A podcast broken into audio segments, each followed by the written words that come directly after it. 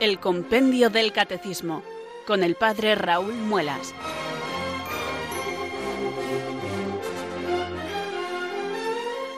Muy buenas tardes queridos oyentes de Radio María, son las 4 de la tarde, las 3 en Canarias.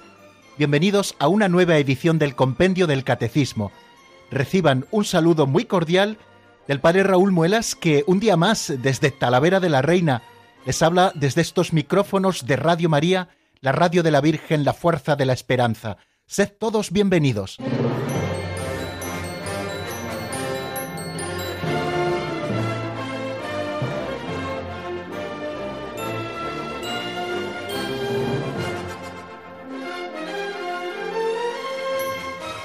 No saben el bien que me está haciendo tener esta obligación de abrir todas las tardes con todos ustedes este fantástico libro que nos regaló el Papa Benedicto XVI en el año 2005, que fue un encargo además muy personal que le hizo su antecesor, el Papa San Juan Pablo II, de abrir, digo, todas las tardes el compendio del catecismo y estudiar la doctrina católica con ustedes. Es una formación permanente fantástica, maravillosa, eh, que el primer beneficiario de ella soy yo, porque fijaros, a mis 22 años ya de sacerdocio, el hacer un repaso sistemático a toda la doctrina contenida en el catecismo, en este caso en el compendio del catecismo, siempre viene muy bien para refrescar estas ideas luminosas que la Iglesia nos ofrece como verdades de fe para que nosotros las creamos y para que sobre todo también las vivamos, las pongamos por obra en nuestras existencias concretas. Bueno, pues eso es lo que hacemos cada tarde con alegría, con ilusión, y eh, lo hacemos eh, siempre encomendándonos al Espíritu Santo para que sea Él el que vaya haciendo su obra en nosotros. La obra de abrirnos la inteligencia y de fortalecernos la voluntad para que podamos ir asimilando las verdades de nuestra fe. Creo que es una tarea que, como bien hace Radio María, no teníamos que abandonar nunca, sino que cuando acabemos de estudiar el catecismo, volvamos a empezar y así sucesivamente para que la doctrina sagrada católica vaya formando parte de nuestra vida y la tengamos todos tan fresca que cada vez podamos profundizarla más y vivirla mejor. Buscamos en definitiva a Cristo cuando leemos estas páginas del compendio, por eso le decimos al Espíritu Santo. Ven Espíritu Santo, llena los corazones de tus fieles y enciende en ellos el fuego de tu amor Envía, Señor, tu Espíritu que renueve la faz de la tierra. Oh Dios, que llenaste los corazones de tus fieles con la luz del Espíritu Santo. Concédenos que, guiados por el mismo Espíritu, sintamos con rectitud y gocemos siempre de tu consuelo. Por Jesucristo nuestro Señor. Amén.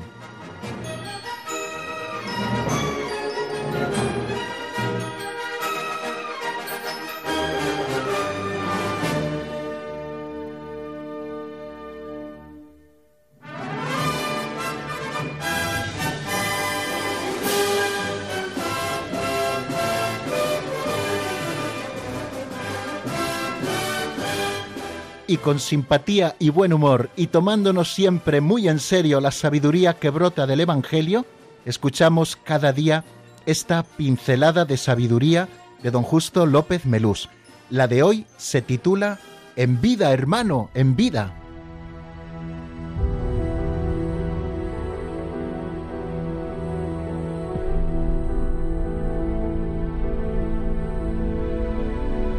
En vida, hermano, en vida. Un hombre es maduro, decía un psicólogo, cuando ha pasado por un infarto y preferentemente por dos. Pero, ¿por qué esperar a tener un infarto para madurar y progresar en la bondad? Nada debe empujarnos tanto a vivir apasionadamente, gritaba Martín Descalzo en sus últimos escritos, como la certeza de que la vida será corta. Hay que quererse deprisa, hay que quererse ahora, en estos pequeños cortos años. Si quieres hacer feliz a alguien, sé bondadoso hoy, en vida, hermano, en vida. Si deseas dar una flor, mándala con amor hoy, en vida, hermano, en vida. Si deseas mostrar amor a los de tu casa, a los de lejos, hazlo hoy, en vida, hermano, en vida. No esperes a que se muera la gente para quererla. No visites panteones ni llenes tumbas de flores. Llena de amor corazones. En vida, hermano, en vida.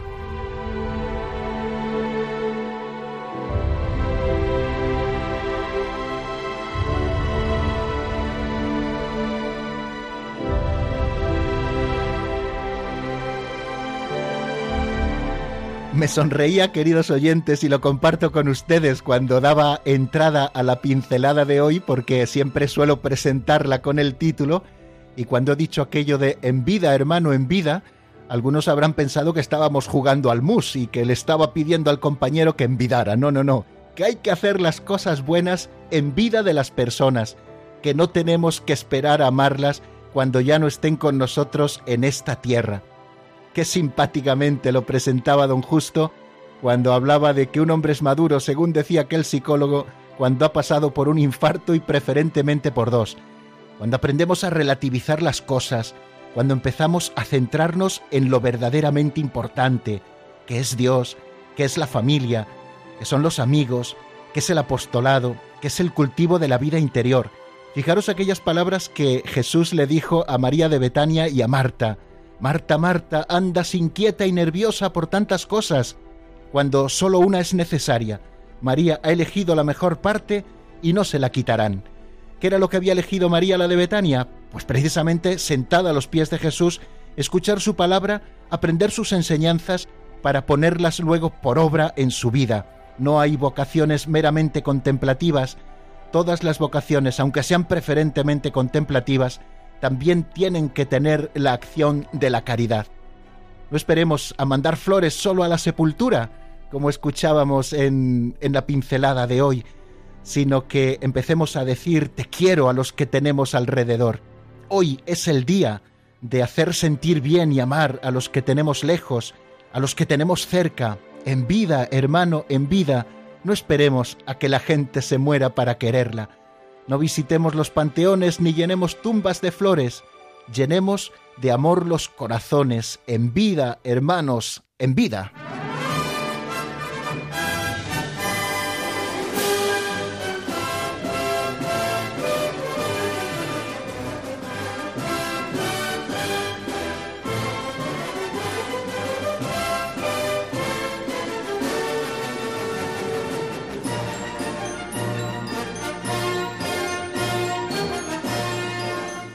Y así poquito a poco, con el ritmo que nos va imponiendo la radio, eh, nosotros damos un pasito más en nuestro programa. Ya saben eh, cuál es nuestra rutina diaria. Saludo inicial, rezo al Espíritu Santo, escucha de la pincelada y repaso de lo del programa precedente. Bueno, ¿qué es lo que vimos ayer?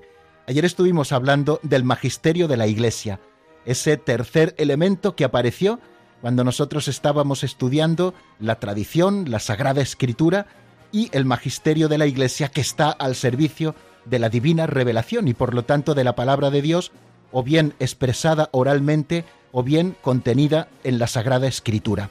Estuvimos deteniéndonos en el número 16 del compendio del Catecismo y también en el número 17. ¿Qué nos decían estos números? El número 16 se preguntaba a quién corresponde interpretar auténticamente el depósito de la fe. Y decíamos con el compendio que la interpretación auténtica del depósito de la fe corresponde sólo al magisterio vivo de la Iglesia, es decir, al sucesor de Pedro, el obispo de Roma, y a los obispos en comunión con él. Al magisterio, el cual en el servicio de la palabra de Dios goza del carisma cierto de la verdad, compete también definir los dogmas, que son formulaciones de las verdades contenidas en la divina revelación. Dicha autoridad se extiende también a las verdades necesariamente relacionadas con la revelación. Y el número 17, que también escuchábamos ayer, servía de colofón para terminar ese epígrafe que en esta primera parte, primera sección, capítulo segundo, titulado Dios viene al encuentro del hombre, en este capítulo segundo había un epígrafe que era la revelación de Dios, otro epígrafe que era la transmisión de la revelación, y precisamente ayer poníamos un poco final a este epígrafe que nos habla de la transmisión de la divina revelación, cómo llega hasta nosotros el mensaje de la verdad, de la manera siguiente. Decía el número 17 del compendio qué relación existe entre escritura, tradición y magisterio, conceptos que en estos programas precedentes hemos tratado de explicar. Y leíamos lo siguiente, escritura, tradición y magisterio están tan estrechamente unidos entre sí que ninguno de ellos existe sin los otros. Juntos bajo la acción del Espíritu Santo, contribuyen eficazmente cada uno a su modo a la salvación de los hombres. En el programa de ayer hablábamos del magisterio de la Iglesia, que es el oficio que Cristo ha conferido a los apóstoles y a sus sucesores para custodiar, interpretar y proponer la verdad revelada con su autoridad y en su nombre. Se dice que es un magisterio auténtico porque ha sido instituido por Cristo y se dice que es un magisterio vivo porque tiene la permanente asistencia del Espíritu Santo. Para realizar esta misión, Cristo concedió a los apóstoles y después estos se lo transmitieron a sus sucesores, los pastores de la Iglesia, el don de la infalibilidad, que poseen el romano pontífice ahora y el colegio episcopal. Lo ejercen de distintas modalidades cuando enseñan sobre la fe y la moral que se contienen en el depósito de la revelación. Al ser este depósito de la fe un cuerpo doctrinal entregado por Cristo, no hay autoridad en la Iglesia que pueda contradecirlo. También hablábamos ayer como de tres grados en las enseñanzas del magisterio. En las propuestas que el magisterio, es decir, el Papa y los obispos en comunión con él nos hacen, encontramos en primer lugar doctrinas de fe divina y católica, que decíamos que son aquellas verdades que la Iglesia nos propone y que pertenecen al depósito de la fe y por ello son propuestas como reveladas por Dios. La Iglesia puede proponernos estas doctrinas de fe divina y católica bien sea mediante el magisterio solemne, es decir, cuando el Papa habla es cátedra o cuando un concilio ecuménico del Papa con todos los obispos de la Iglesia presenta algo, o ya sea mediante el magisterio ordinario y universal, haciendo saber que aquello que están diciendo son verdades de fe divina y católica, es decir, sacadas de la propia revelación. Hablábamos también de que existen eh, eh, otro grado de enseñanzas del magisterio, que son lo que se nos ofrecen como doctrinas definitivas. E, estas doctrinas definitivas son aquellas necesarias para custodiar y exponer fielmente el depósito de la fe, aunque no hayan sido propuestas por el magisterio como formalmente reveladas. Estas verdades también pueden ser declaradas solemnemente por el magisterio de la Iglesia, cuando el Papa habla es cátedra, o cuando el concilio ecuménico presenta también esto, o pueden ser enseñadas también, como decíamos, a propósito de las de fe divina y católica, por el Magisterio Ordinario y Universal de la Iglesia, presentando estas verdades como doctrina definitiva. Y luego hablábamos también de ese tercer grado del Magisterio, eh, que es el Magisterio Ordinario y Universal. Son las doctrinas del Magisterio auténtico que propiamente no son infalibles. Y a este grupo pertenecen todas aquellas enseñanzas en materia de fe y moral son presentadas como verdaderas o al menos como seguras, aunque no hayan sido definidas por medio de un juicio solemne ni propuestas como definitivas por el magisterio ordinario y universal. Bueno, pues esto es lo que hablábamos a propósito del magisterio ayer y hoy damos un paso adelante estrenando un nuevo epígrafe.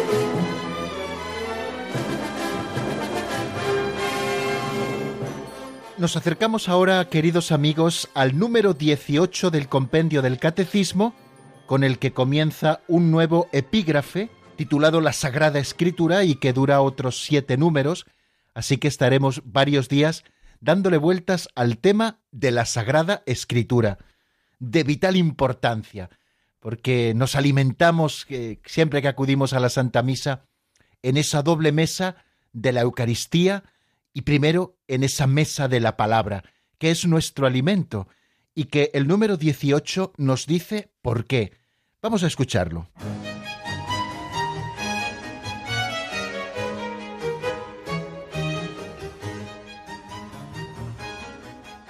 Número 18. ¿Por qué decimos que la Sagrada Escritura enseña la verdad?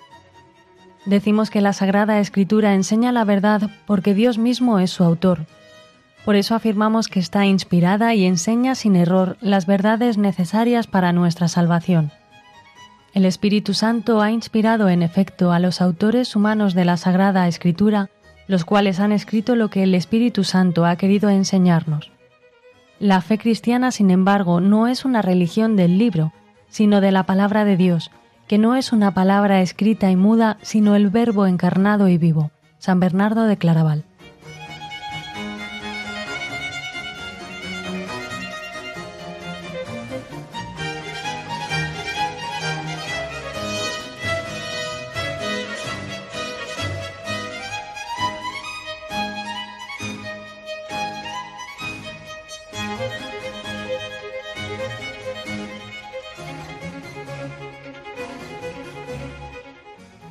Es nuestro alimento porque nos enseña la verdad, que es Cristo. Toda la Sagrada Escritura, todos sus libros, en todas sus partes, nos enseña la verdad.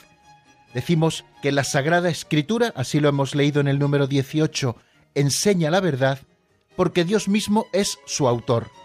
Por eso afirmamos que está inspirada y enseña sin error las verdades necesarias para nuestra salvación.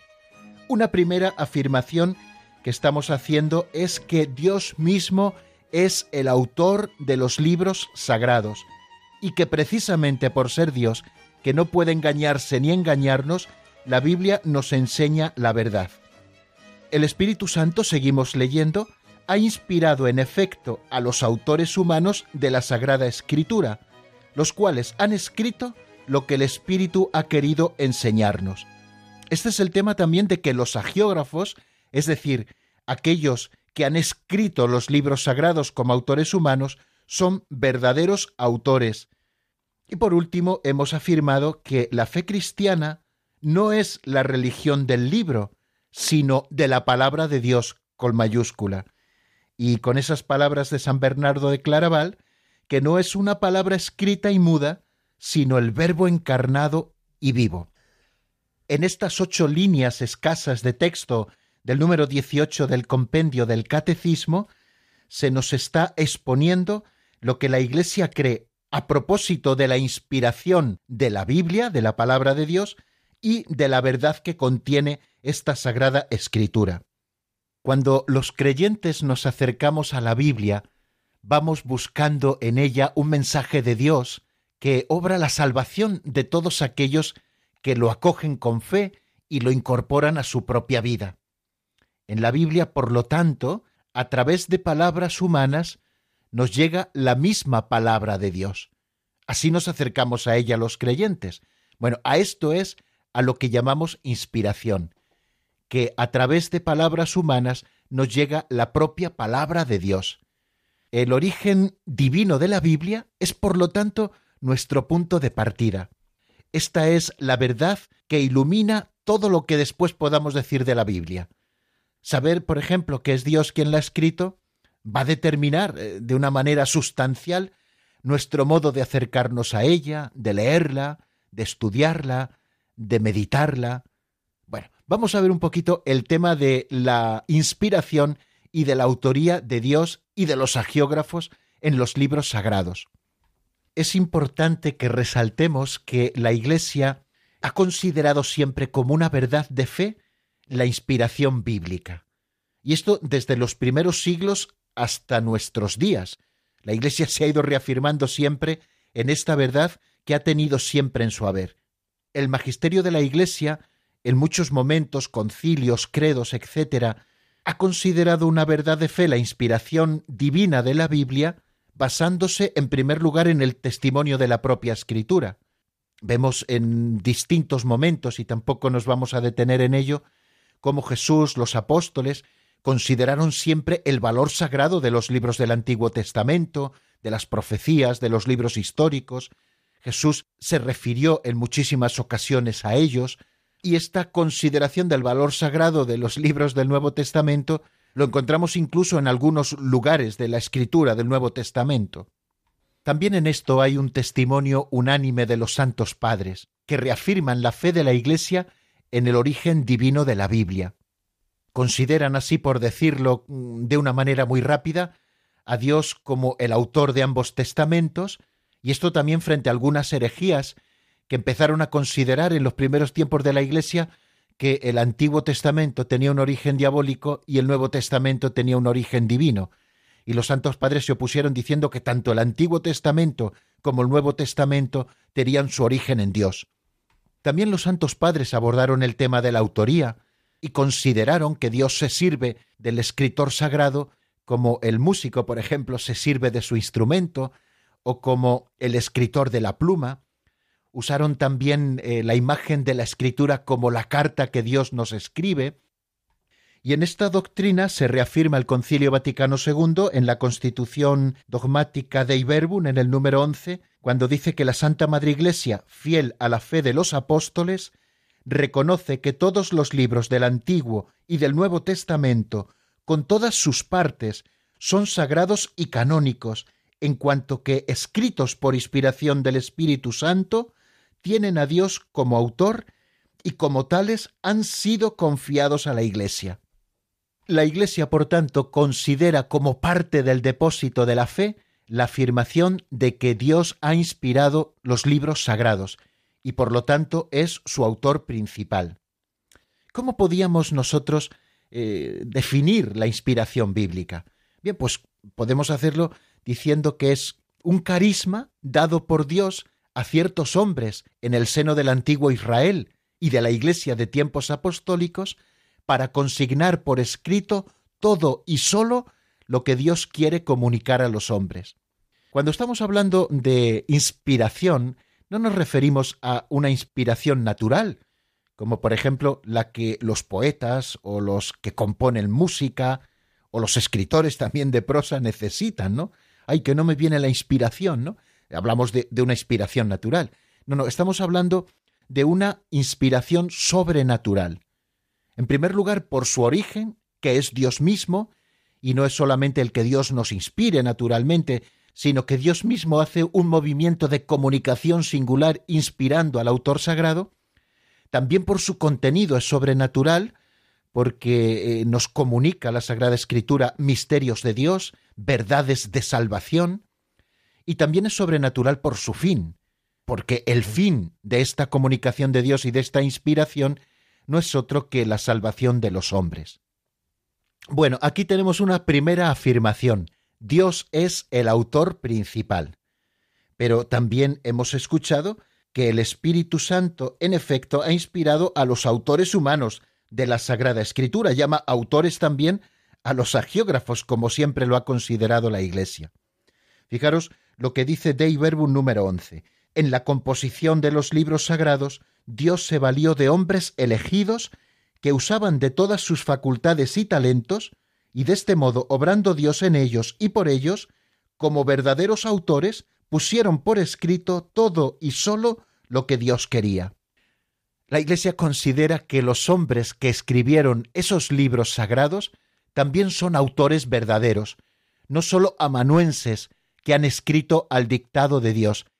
Se trata de verdaderos autores que han puesto las diversas facultades que ellos tienen al escribir, o sea que verdaderamente son suyas, y precisamente en esas facultades han recibido ese influjo del Espíritu Santo que ha elevado sus posibilidades meramente humanas, y así todo lo que afirman los agiógrafos lo afirma el Espíritu Santo. Por lo tanto, son los agiógrafos o autores de los libros sagrados verdaderos autores, considerados autores secundarios porque el autor principal es Dios, pero ellos también son verdaderos autores. Pusieron su actividad real como escritores, actividad auténticamente humana. Dios no anula sus facultades, sino que las eleva, las influye, elevando por tanto esas posibilidades meramente humanas hasta el punto de poder comunicar en su escrito verdaderamente suyo de estos autores la verdad de la salvación. Y a propósito también de, lo que estamos hablando de la inspiración, no podemos entenderla como una mera acción divina para que no haya errores en lo que escriben, como si fuera solo un corrector, ni mucho menos, ni pensar tampoco que la inspiración consiste en la mera aprobación de un libro previamente terminado, como que Dios aprueba lo que un autor ha hecho. Existe en la elaboración del texto verdadera autoría de Dios que inspira y del agiógrafo que pone todas sus facultades en escribir ese libro. Dios como autor principal, el agiógrafo como autor secundario. Bien, y después de exponer breve y sencillamente este tema de la autoría y de la inspiración divina de la escritura, vamos a detenernos un momento para no ir cargando de datos y de cosas y de explicaciones nuestro tiempo, y vamos a interiorizar lo dicho escuchando un tema de Juan Pablo Alvarado que se titula Cuánto me amas y que está sacado del álbum 5 más. Eh, espero que les guste.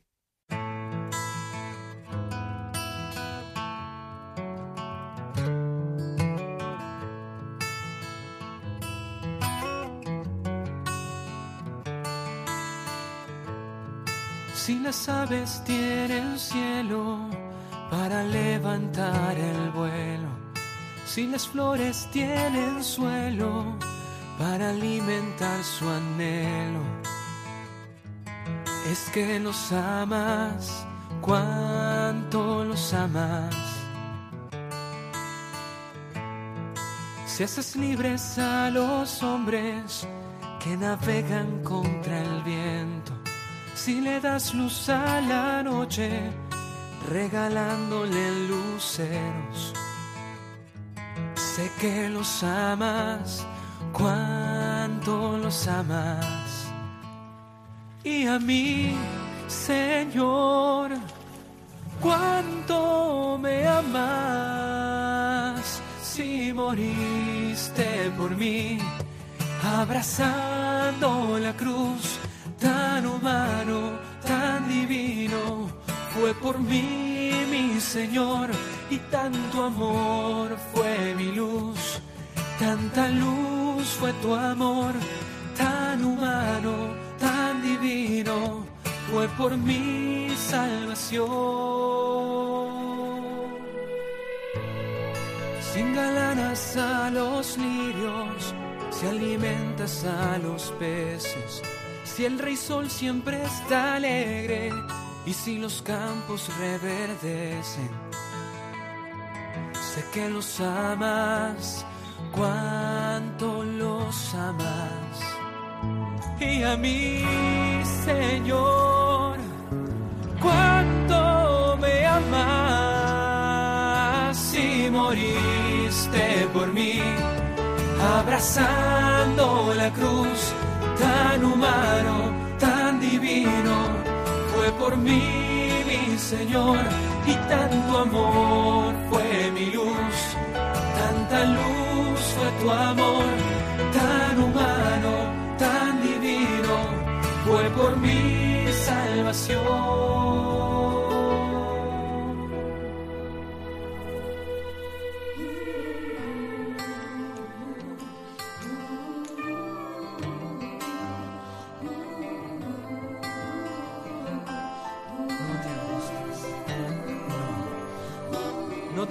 Por qué vas a vestirte.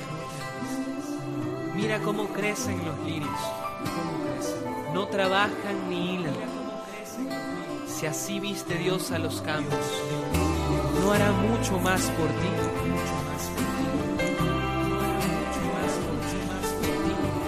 Cuánto nos amas, Señor. Cuánto, cuánto, cuánto, cuánto, cuánto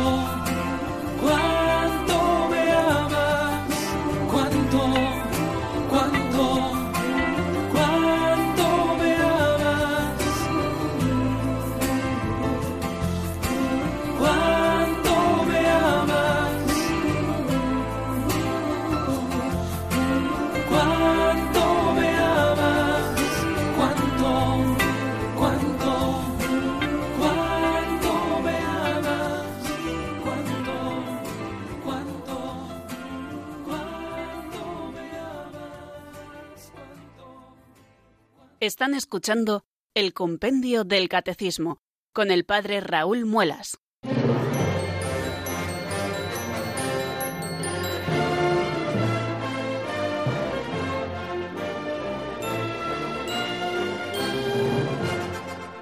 Son las cuatro y media, seguimos aquí en la sintonía de Radio María, estamos en el compendio del catecismo, como bien nos dice esta locución, y estamos hoy con el número 18, el número con el que empieza este epígrafe dedicado a la Sagrada Escritura.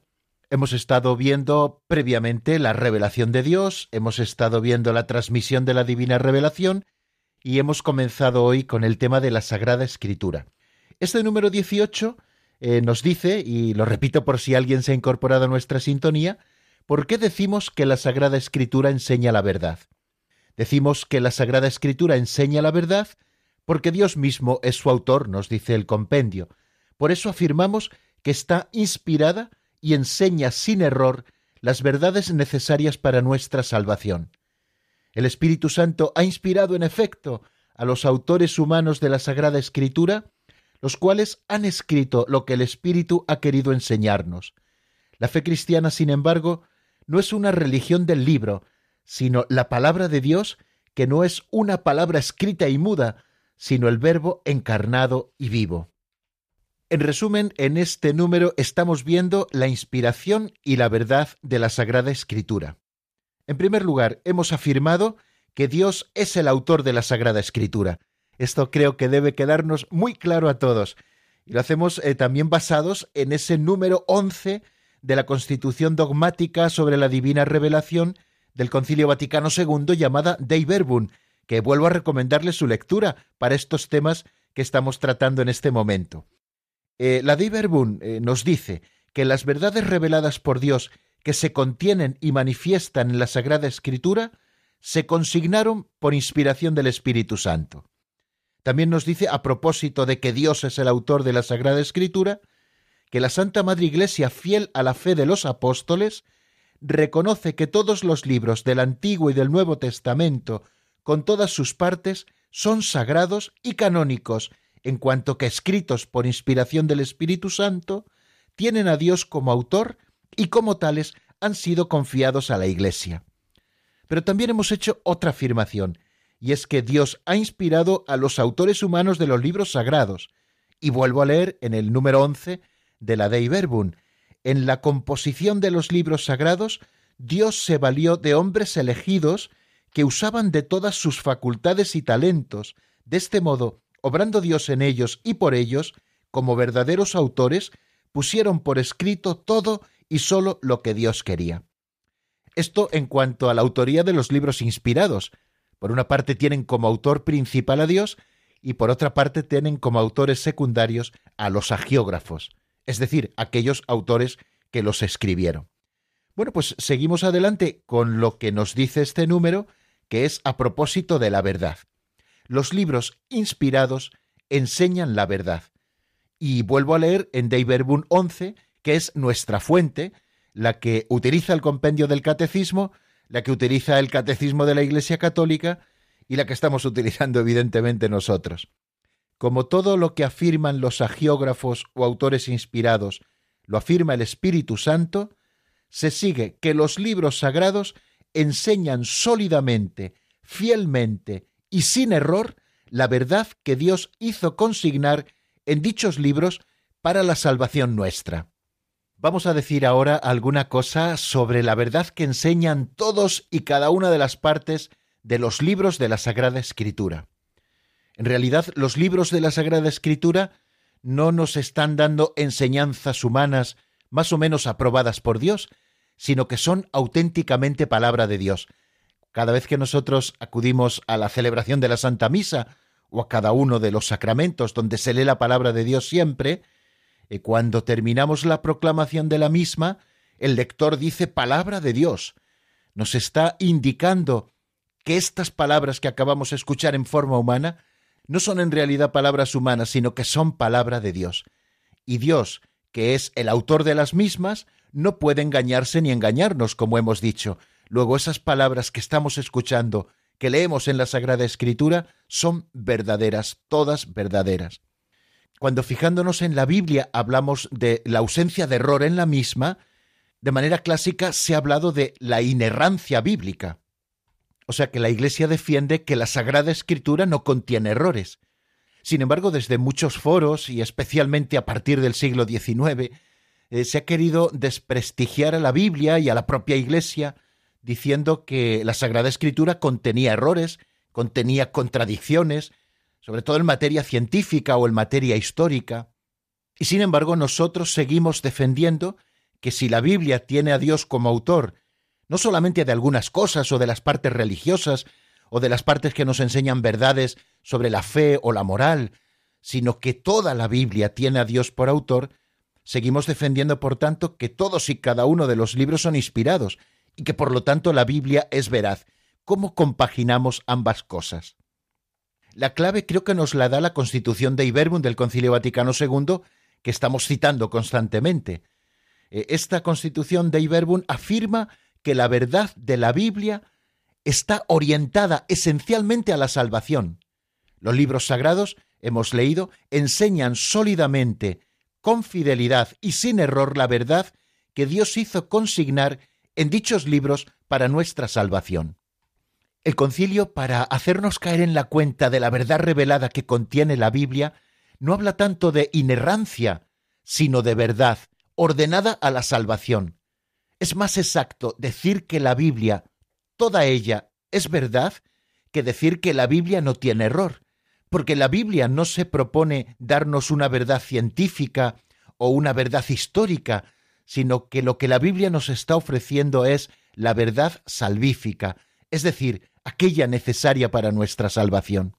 Así expresado, debemos decir que toda la Biblia es verdadera, desde la perspectiva religiosa del plan salvífico de Dios, y puede darnos luz eh, algo que decía ya San Agustín y lo encontramos en su obra de Genesis ad literam. Decía San Agustín, eh, no leemos en el Evangelio que el Señor haya dicho os envío al Paráclito, que os enseñará el curso del sol y de la luna. Cristo quería hacer cristianos, no matemáticos. Esta es, queridos amigos, una clave sencilla para que nosotros comprendamos que toda la Biblia es verdad. La Biblia no nos está ofreciendo datos científicos o históricos, que también los ofrece, por supuesto, con los saberes de la época cuando estos libros se escribieron, sino que nos está ofreciendo sobre todo la verdad de Dios y la verdad de la salvación que Dios nos ofrece y que alcanza su plenitud en Jesucristo, que es la verdad. Por eso nosotros con la Iglesia decimos que Dios ha querido enseñarnos su verdad salvadora por medio de los libros inspirados. La veracidad para la salvación, esa de la que estamos hablando, se extiende así a todo el contenido de la Biblia, desde la primera palabra hasta la última. Para aquellos que quieran profundizar un poquito más en todo esto que estamos hablando hoy, sobre la inspiración y la veracidad de la Biblia, yo les voy a recomendar un largo documento de la Pontificia Comisión Bíblica que se titula La inspiración y la verdad de la Sagrada Escritura, y que tiene como subtítulo La palabra que viene de Dios y habla de Dios para salvar al mundo. Eh, les repito el dato por si lo quieren buscar, está en vatican.va Ahí, como les digo, tenemos todo un arsenal de documentación para nosotros poder profundizar y ampliar eh, los conocimientos que de una manera sencilla y compendiada tratamos de ofrecer aquí en el compendio del catecismo. Es un documento de la Pontificia Comisión Bíblica titulado La inspiración y la verdad de la Sagrada Escritura. Creo que es un documento muy profundo, muy bien documentado, y para aquellos que quieran profundizar un poquito más en el tema, eh, les puede venir muy bien. Y termina este número 18 eh, con una afirmación que hemos eh, leído antes, que viene a decirnos que la fe cristiana no es una religión del libro, sino de la palabra de Dios, que no es una palabra escrita y muda, sino el verbo encarnado y vivo. Estas últimas palabras son de San Bernardo de Claraval. En su homilía Supermissus es, está en el número 4 de esta homilía, allí encontramos esta frase, el cristianismo es la religión de la palabra de Dios, no de un verbo escrito y mudo, como dice San Bernardo de Claraval, sino del verbo encarnado y vivo. Por tanto, para aquellos que dicen cuáles son las religiones del libro, judaísmo, cristianismo y el islam, bueno, pues no es así. El cristianismo por lo menos no es la religión del libro, sino la religión del verbo encarnado, la palabra del Padre, a través de la cual Él nos lo ha dicho todo. Cristiano, como su mismo nombre indica, quiere decir discípulo de Cristo nuestro Maestro y Salvador. Claro que ese libro que llamamos Biblia, que en realidad es una colección de libros, contiene la verdad salvadora. Claro que todo el Antiguo Testamento es preparación de Cristo, la palabra eterna del Padre, y que todo el Nuevo Testamento es explicitación de esa palabra eterna del Padre. Pero nosotros los cristianos no somos una religión del libro, sino la religión del Verbo encarnado y vivo, que es Jesucristo. Bien, bástennos estas cosas para la exposición de hoy. Ha sido el número 18 del compendio. ¿Por qué decimos que la Sagrada Escritura enseña la verdad? Hemos hablado de la inspiración, de la autoría de la Sagrada Escritura Antiguo y Nuevo Testamento, cuyo autor principal es Dios y cuyos autores secundarios son los agiógrafos, y hemos hablado de la verdad que contiene la Biblia. Bueno, ¿qué cosas nos quedan para los próximos días?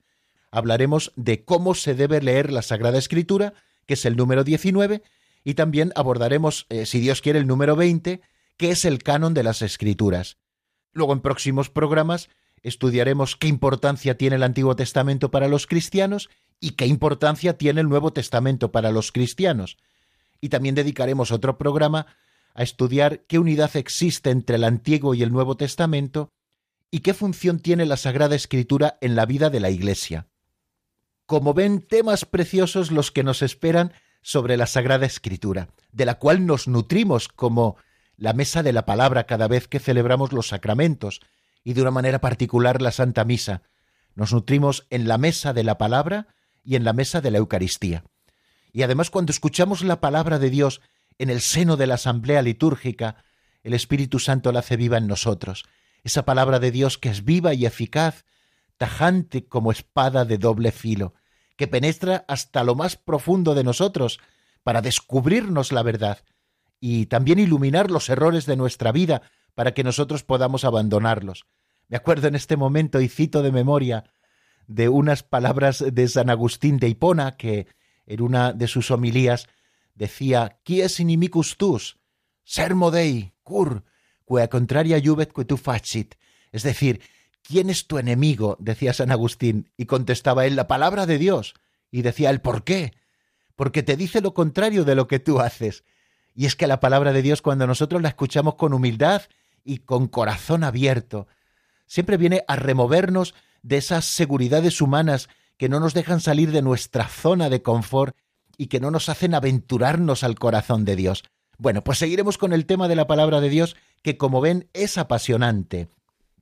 Aprovecho para recordarles cuál es el teléfono del programa, que es el 91005-9419, eh, 91005-9419, y después de escuchar esta próxima canción o tema musical, conversaremos un ratito con aquellos que quieran llamarnos. El tema que les propongo se titula Vida Nueva, está en el álbum No apagaré mi voz y es de Jessica María Tus. Pues vamos a escucharlo.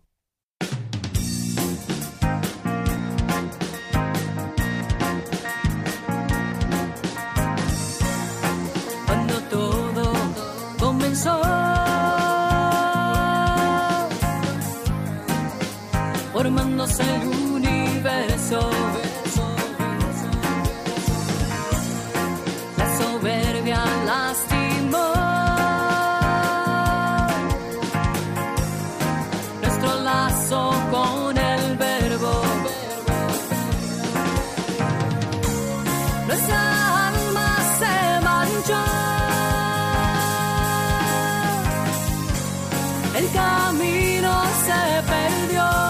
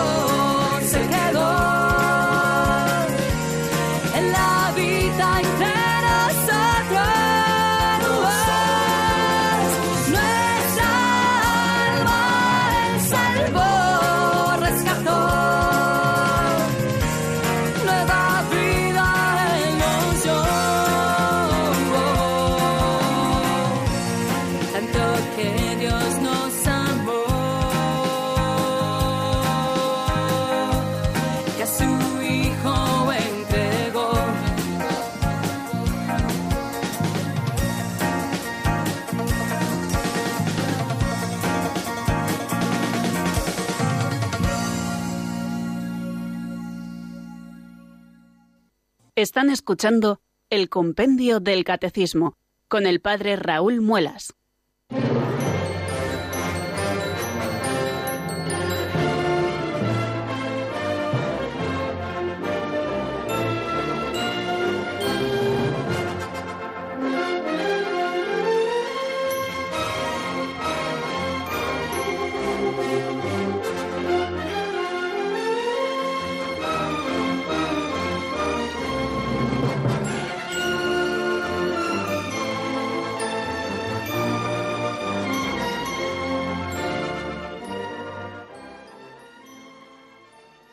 Son las cuatro y casi 49 minutos de la tarde ya eh, de este 25 de octubre del año 2018. Y aquí seguimos en Radio María, por si hay algún oyente que se ha incorporado recientemente a nuestra sintonía, decirles que estamos en el compendio del Catecismo y que estamos estudiando estos números que nos ofrece este fantástico libro que nos sirve de libro de texto y que hoy nos hemos centrado en el 18 y con él abríamos eh, el epígrafe dedicado a la Sagrada Escritura. ¿Por qué decimos que la Sagrada Escritura enseña la verdad? Eh, cuatro cosas o tres, cuatro cosas muy sencillas hemos dicho, aunque las hayamos dicho de diversas maneras y tratando de fundamentarlas. Eh, la primera es que el autor principal de la Sagrada Escritura y de todos sus libros es Dios. Los autores secundarios son los agiógrafos que eh, la Biblia contiene la verdad y también hemos dicho que no somos la religión del libro. Vamos a dar paso a nuestra primera llamada de la tarde. Si alguien quiere llamar, ya sabe que tiene que marcar el 910059419. Y ya tenemos con nosotros a María de Murcia. Buenas tardes y bienvenida. Muchas gracias, padre. Solamente darle la enhorabuena por la magnífica compañía que nos hace Radio María dar las gracias a todas las personas mayores que participan y recordarles que también hay gente, personas no tan mayores, que también seguimos casi todo el día la radio de nuestra madre. Muchísimas gracias y que la Virgen nos siga acompañando. Muchísimas gracias María por, por su aportación que nos sirve de ánimo a todos, eh, los que estamos detrás del micrófono y los que están formando parte de esta familia de Radio María al otro lado de su receptor de radio. Claro que sí, que somos muchísimos y que juntos nos hacemos compañía. Y además, no solamente una compañía humana, sino que en este misterio de las ondas hercianas, como a mí me gusta decir muchas veces, eh, está Dios presente, donde dos o tres se reúnen en mi nombre, allí estoy yo en medio de ellos. Y no solamente nos reunimos cada tarde o cada día o cada mañana o cada noche, porque en torno a la programación de Radio María siempre hay oyentes, dos o tres, sino que nos reunimos muchísimos, muchísimos. Y el Señor está en medio de nosotros y junto con el Señor, como siempre, la Santísima Virgen María, eh, porque esta radio lleva su nombre. Muchas gracias María, de verdad que sí. Y nos vamos hasta Córdoba, donde nos espera Rafael, al que recibimos con mucha alegría. Buenas tardes, Rafael, bienvenido. Buenas tardes. Eh, mire, padre, darle en primer lugar la enhorabuena por el magnífico programa que tiene en la enseñanza del catecismo de la Iglesia, especialmente la Sagrada Escritura tan importante en nuestra vida. La pregunta mía es la siguiente. Eh, ¿Por qué no habla en el Antiguo Testamento de la Santísima Trinidad? Muy bien, una pregunta bien concreta. No sé si la respuesta puede ser así tan concreta. Eh, es cierto que Dios se va revelando y así lo hemos ido viendo en los números de, precedentes que hemos estado viendo cuando se nos habla de la revelación divina, de la transmisión de esta revelación, de las etapas de la revelación, que Dios se va revelando progresivamente según su eterna pedagogía divina. Y es verdad que la plena revelación nos viene en Jesucristo, que es el que revela plenamente el misterio de Dios y su plan de salvación. Quiere decir que hasta Cristo el plan de salvación no está totalmente revelado. Es cierto que ya vamos viendo indicios, sobre todo leído el Antiguo Testamento a la luz de Cristo, de que Dios es solamente uno, pero que no vive en soledad, sino en Trinidad de personas, el Padre, el Hijo y el Espíritu Santo. La Santísima Trinidad, tres personas distintas y un solo Dios verdadero. De hecho, según nos vamos acercando eh, al momento de, la plena revelación de Cristo, también en la historia de la salvación, Ya vamos viendo, por ejemplo, cómo en el libro de la sabiduría, cuando nos habla de la sabiduría, aunque propiamente no la refiere a Jesucristo, el verbo eterno del Padre, pues eh, ya vemos eh, cómo va personalizándola de tal manera que leído a la luz de Cristo nosotros ya vamos descubriendo cómo Dios, que es solamente uno, es Trinidad de personas, el Padre, el Hijo y el Espíritu Santo. Pero algo que no se nos revela plenamente hasta, hasta llegar a Jesucristo. Y bueno, creo que más o menos con esta respuesta contestamos a lo que Rafael, nuestro amigo de Córdoba, nos preguntaba. Eh, la revelación plena llega en Jesucristo y hasta que Cristo no, no viene a la tierra, hasta que el Padre no pronuncia su palabra, enviándonos al Verbo eterno, eh, que junto con el Padre y el Espíritu Santo es Dios por toda la eternidad, nosotros no lo conocemos todo. Así que antes de Cristo vamos conociendo cosas de Dios, vamos conociendo su plan de salvación, pero no es hasta Cristo, hasta que no se nos revela completamente. Y cuando hablamos del misterio de Dios, quizá eh, el misterio más grande de Dios es ese de la Trinidad, ¿no? que el Padre, el Hijo y el Espíritu Santo, tres personas distintas, son un solo Dios verdadero. Bueno, pues eh, vamos a poner ya el punto final, queridos oyentes, a nuestro programa de hoy eh, en este momento. En Radio María no se acaba, ¿eh? que seguimos, seguimos. Y además, bueno, pues algunas personas me lo han dicho que han empezado a escuchar por la tarde Radio María a propósito del compendio, porque me conocen, porque querían seguir un poquito este programa y ya se han enganchado a la programación de Radio María. Así que yo les animo, queridos amigos, a que si pueden, se queden aquí con nosotros en esta compañía de la Radio de la Virgen. Eh, recibirán solo cosas buenas. Eh, así que, amigos, eh, hasta mañana si Dios quiere. A las cuatro en punto aquí estaremos para despedir la semana con un nuevo número del Compendio del Catecismo y nos centraremos en el número 19 y puede que también, si nos da tiempo, hablemos del 20, que es el canon de las escrituras. Pero bueno, eso ya lo veremos mañana. Que pasen una feliz tarde, un buen día mañana y a las 4, si ustedes lo quieren y Dios lo quiere también, nos vemos. La bendición de Dios Todopoderoso, Padre, Hijo y Espíritu Santo, descienda sobre vosotros y permanezca para siempre. Amén. Hasta mañana, si Dios quiere, amigos.